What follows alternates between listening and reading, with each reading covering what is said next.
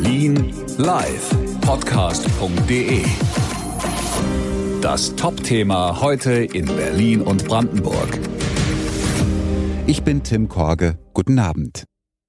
Die Debatte über ein Feuerwerksverbot an Silvester ist voll entbrannt. Der Chef der deutschen Polizeigewerkschaft Wendt sagte, Böllern, Versammlungen und Partystimmung seien in Pandemiezeiten nicht angesagt. Auch der nordrhein-westfälische Innenminister Reul ist gegen die Knallerei. Ich glaube, es ist vernünftig, wenn wir uns alle darauf einstellen, dass Silvester nicht der Tag dieses Jahr von großen Festen und Partys werden wird, sondern dass wir Abstand auch da halten. Und dann ist es auch vernünftig, dass das Feuerwerk äh, sicherlich dieses Jahr wesentlich geringer oder ganz ausfallen wird. Aber die Entscheidung müssen die Menschen auch selber treffen. Und mein Eindruck ist, sie sind in den letzten Monaten verdammt klug gewesen und rücksichtsvoll. Die niederländische Regierung hatte aufgrund Corona letzte Woche ein Feuerwerksverbot an Silvester beschlossen. Damit sollen die Krankenhäuser entlastet werden. Gesundheitssenatorin Kalaitschi hat nach einem Corona-Massenausbruch in einem Pflegeheim in Lichtenberg Konsequenzen angeordnet.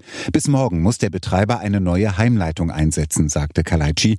In dem Heim habe es deutliche Verstöße gegen Corona-Regeln gegeben. Selbst in dieser Phase wurde festgestellt, dass einfach da Mitarbeiter ohne Masken rumgelaufen sind. Das ist ein No-Go. Und wenn ich das deutlich sage, dann ist es wirklich auch beruhend auf ganz konkrete Fakten.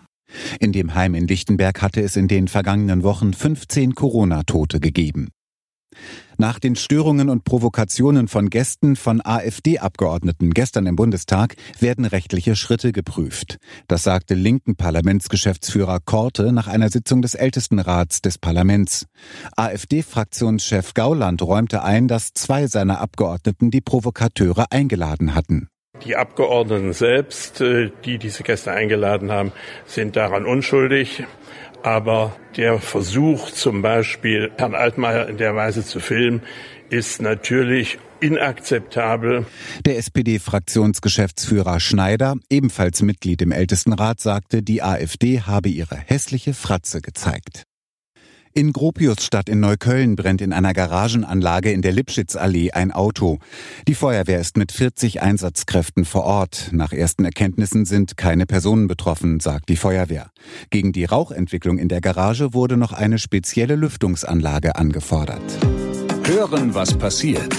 Berlin Live Podcast.de. Das war das Top-Thema heute in Berlin und Brandenburg.